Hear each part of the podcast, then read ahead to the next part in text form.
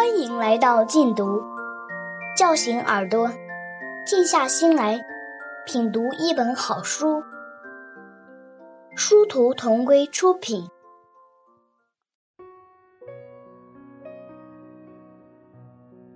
近距离看美国之二，总统是靠不住的。作者：琳达，朗诵者：赵庚。二，美国娜拉的出走。卢兄，你好。上一封信我曾经告诉你，我在这儿住了不少日子之后，才搞清楚美国总统是什么的。但是我有很长时间还是有些纳闷，不明白这是怎么发生的。在我的概念中，那个拥有无上权威的这个世界强国的首脑，如何就落到了一个行政大主管的地步呢？但是。不管我多么迷惑不解，我却只能相信自己的眼睛，因为我这是看来的，而不是来自于什么理论的推算。在中国的时候，我们就对“三权分立”这个词并不陌生。这个词所代表的理论，在中国上百年嚼下来，早已经被大家嚼烂了。要不你我都是非专家学者的普通人。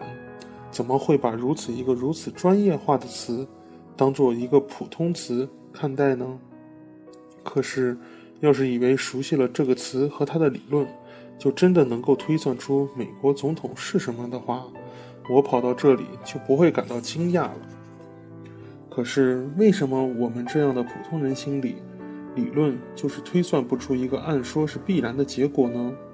究竟是什么障碍？使我们似乎是在本能而固执的，不愿意顺着一个理论的指点就去相信一个现实世界呢？让我还是先回到美国，谈谈美国这个正在竞选的总统。记得刚来时有一次，看到我们的一个美国朋友，一边看着电视上的总统，一边一脸悲天悯人的表情。他摇着头说：“可怜的家伙。”这一幕的确令我们莫名其妙，可是后来我们对这种情况已经习以为常。有时候我们自己都会看着电视里的克林顿，不由自主地冒出一句“可怜的家伙”来。因为不要说美国总统只有一个行政主管的权限，即使是在行政机构的职权范围内，他依然处处受到监督和限制，常常四处碰壁。举一个简单的例子。那是三年以前，克林顿总统刚刚上台，正值摩拳擦掌，打算大干一番的时候。好歹选上了，他至少可以在他的行政机构里表现出自己的领导才干和工作效率。他要做的第一步，就是搭一个可靠而行政有效的班子，而任命行政机构各个部门的领导人，又恰恰是在他的职权范围之内。在我想来，这虽然不能给手下的兄弟都分个师长、旅长的尴尬，但是这实在是一个用权很痛快的时候。谁想到事情并不那么简单。当克林顿提出每一个行政分支的候选领导人的时候，他都必须依法送交国会批准。国会在批准之前，都会由专门机构对每一个总统所提名的候选人进行严格审查。以防总统以权谋私，我知道你看到这儿准是在那里暗自好笑，我几乎都可以听到你遥远的笑声。如果我们现在是坐在你那间又小又挤的屋子里，你肯定是一脸狡黠地对我说：“你把美国人的这点把戏都当真？总统的提名他们还能较真去审，也就是走走过场吧。”说实话，我写出上段这段话的时候。自己都觉得太一本正经，严肃的不像是真的，因为我和你也有过差不多的经验，好像大凡是大冠冕堂皇的话，就显得有点不实在，就总是像一副为了混淆视听而制作的完美假面具。可是，如果你也和我一样，看到过像全美国做电视实况转播的国会听证会，你就会把笑容收起来了。我第一次看到的时候也是出乎意料，谁能想到美国人偏偏是在那里玩真的呢？一般对于总统，提出的某一职务提名人的审查，国会都有专门的机构去进行。如果出现什么比较大的、有争执的问题，国会就会要求举行听证会。在这个时候，听证会的格局完全和法庭没什么两样。对提名人产生不同意见的双方，都会提供证人到听证会作词。同时，被审查的提名人也必须出席作证，回答各种询问，不论这些问题是多么令他难堪。说实在的，我第一次看这样的听证会，心里也不由自主地在那里嘀咕：怎么在美国审查高官提名人就跟审贼似的？国会听证会和国会的大多数活动一样，都是向全国做电视视频转播的。整个听证会的审理过程都是在美国老百姓的注视之下，而且就像法庭一样井井有序，一丝不苟。所不同的是，最后不是由评审团来做出判断，而是由国会审查委员会的成员投票决议。但是，不论判定的问题有多么严重，这个判定只影响到提名被否定，与司法方面的判决无关。一旦国会的审查委员会确定或否定这名行政机构领导人的提名，这一程序也就算结束了。只有在必要的时候，才会引起法律诉讼，转到与司法有关的部门，进入性质完全不同的另外一个程序。我第一次看的那个听证会，听证过程非常长。美国人天天都像是看电视连续剧一样，守在那里看进展。最后，委员会宣布结果，否定了提名人所受到的指控。当时，那个提名人的反应跟法庭上的嫌疑人被宣判无罪时的反应没什么两样。他的亲友也在电视机前拥抱雀跃。我想，这时候当不当官，他们大概都顾不上了。能洗清自己，已经成了头等要事。我当时来美国大概才个把月。也不太明白怎么会这样，但是留下的印象却非常深刻。还是回过头来，让我继续给你讲克林顿任命行政官员的故事吧。我前面说过，立法、司法和行政是美国政府整个权力构架的三大分支，但是在属于行政分支的机构之下，也有一个司法部，这和美国政府的司法分支是毫不相干的。美国权力机构的司法分支指的是法院系统，而总统所执掌的行政分支下的司法部是一个行政机构，处理与与司法有关的日常事务。顺便要说的是，这也是语言翻译的问题。美国人自己所说的司法部、司法部长与政府的司法分支，三个司法用了三个截然不同的词，谁是谁一清二楚。汉语在这方面没这么讲究，我只能啰嗦一点了。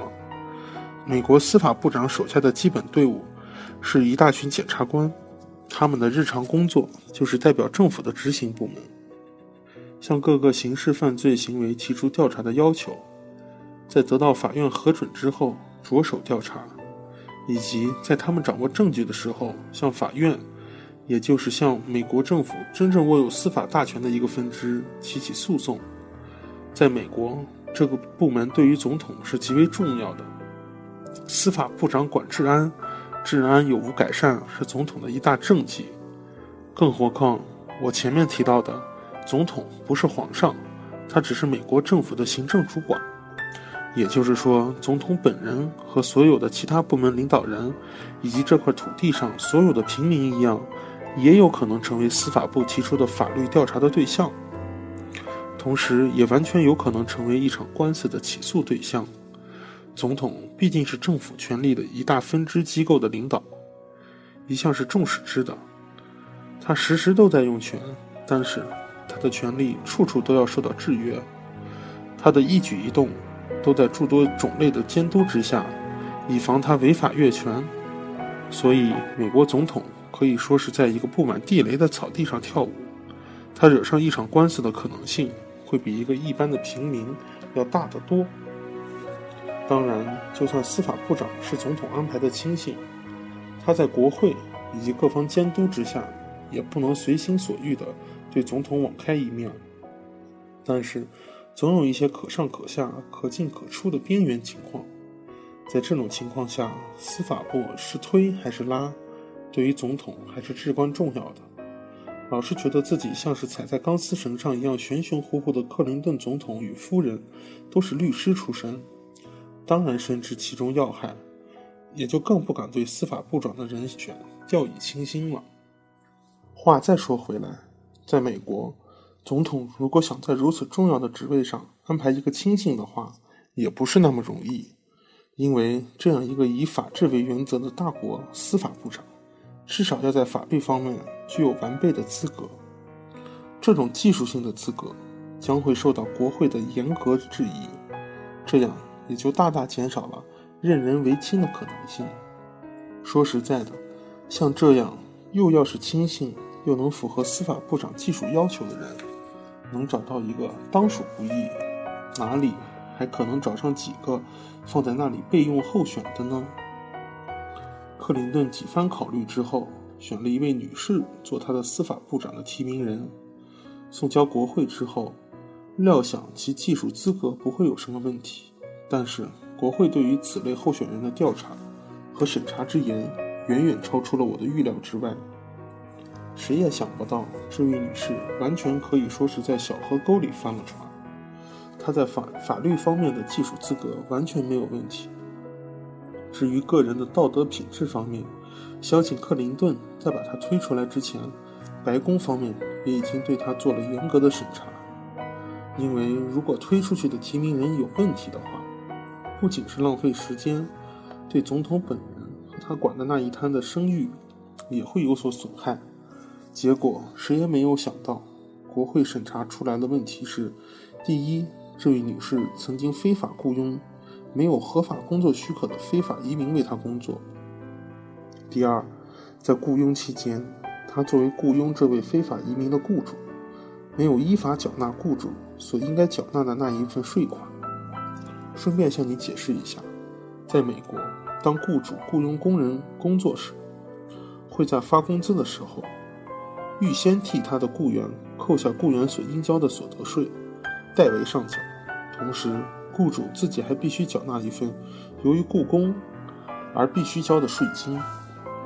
这么一来，这位由总统提出的司法部长提名人居然双重违法，顿时舆论哗然，成为一大新闻。各种追踪报道纷纷出笼。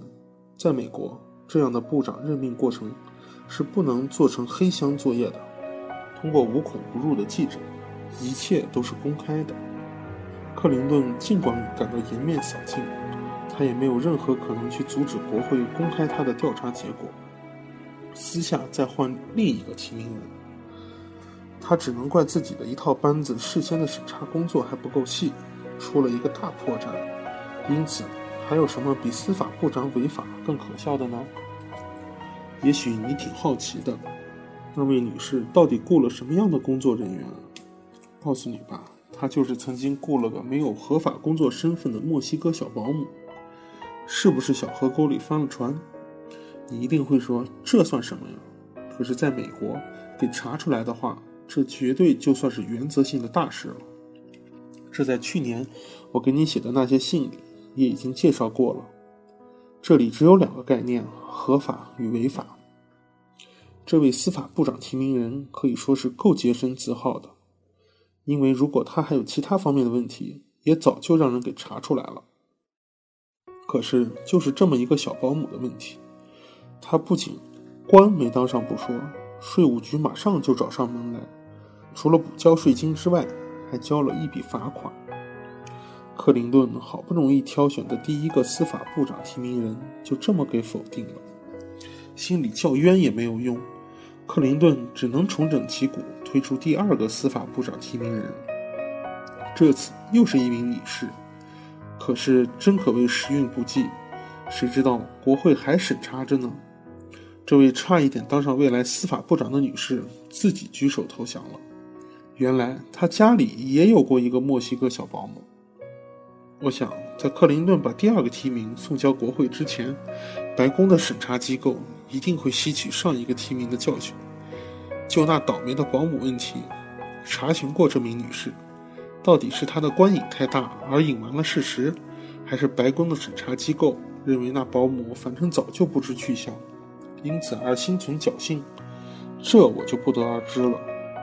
但是，不管是他们哪一方做的闯关决定，总之，事实证明，国会审查这一关并不好闯。在这里，我想顺便提一下，在今天的美国社会，最普遍的是临时照看一下孩子的临时保姆，其原因是那一条十二岁以下儿童不得独处的法律规定引起的。只要家有十二岁以下的孩子，父母需要临时外出，都会找一个人临时给看一下。而且通常得遵循联邦最低工资法的要求，那是每小时四块两毛五，付高点当然可以，付低了又是违法的。所以在家里雇佣一个全日制的保姆，并不是非常见怪的。至于仆人成群的家族，大概是屈指可数的了。在今天，美国一般的工薪家庭，如果想要雇一个具有合法身份的全天候保姆，确实存在一定的困难。首先是合法居民在美国，毕竟有许多机会，在众多的机会里，当保姆肯定在收入和个人前途上都不算是上策。即使是同样的低工资，合法移民会去选择一个能够学些技术的工作。即使有人当了保姆，一般也是权宜之计，遇到好的工作机会，马上会跳槽而去。如果要付出对合法保姆也具有吸引力的工资，对一般的工薪家庭是根本不可能承受的负担，即使是像克林顿提名的两名部长候选人，以及这样一些薪水收入高的家庭，相对来讲，他们的住房、汽车等的分期付款，也就是每个月的固定开支会大增，其他消费也会水涨船高，仍然未必能够轻松的雇一个长期保姆。所以，在美国有一种家务公司就应运而生，他们定期来两三个人，如一周一次。他们带来各种用途的洗涤剂和工具，偷鸡吸尘、清洁打扫，而平时的一些零星家务就都是自己干了。由于美国人的家连房带花园的特别大，所以家务活也是够多的。在这种情况下，大量如潮水般涌进美国的非法移民，以及有合法身份却没有工作许可的外国人，就自然成为一个保姆员。他们愿意接受较低的工资，不轻易跳槽，为保住这份对他们来说的好工作，也就相对会更尽力去做。这对想有个稳定的好保姆的家庭来说，不仅是最好的选择，而且几乎别无选择。唯一的障碍就是法律了。而且在美国，这可以说是一个大障碍。在去年的信中我就谈到过，在这里几乎只有中餐馆会接受中国留学生的非法打工，美国人开的餐馆一般是不会接受的。其中的障碍当然就是法律。保姆的情况又有所不同，一方面是几乎找不到其他的稳定来源，另一方面总觉得自己的家不算一个工作单位。找保姆和非法招工总是性质不同，再加上非常重要的一条，餐馆之类的工作场所是有可能遭到移民局的突击检查的，而移民局想要进入别人的私宅，可就麻烦大了。他们绝对不会为了一个非法保姆惹这个麻烦，所以谁也没有听说过移民局上哪个家庭去查非法移民的。于是，这种雇非法工作的保姆的情况就开始多起来。而且基本上是发生在一些收入较高的工薪家庭，也就是克林顿那两个提名人这一类的家庭，所以这也是克林顿有可能会连续撞上两个保姆问题的原因。不管怎么说，堂堂美国总统任命司法部长的精心策划，就这么栽在两个墨西哥小保姆手里。所以现在我们所看到的，克林顿行政分支下的美国司法部长雷诺。实际上已经是他被迫推出的第三名人选了。这一类的事情确实天天都在美国这个大舞台上上演。在其他国家的老百姓也许在他们一生的时间里都不可能有一次在报纸上看到国家一级的领导人遇到什么尴尬的事情。当他们在报纸上频频读到美国总统的种种丑闻时一定会奇怪美国人怎么会容忍这样一个总统。他们甚至更会因此而得出美国是一个腐败的国家。这样理所当然的结论你想连他们的总统都频频出问题遑论其他感谢收听下期节目见。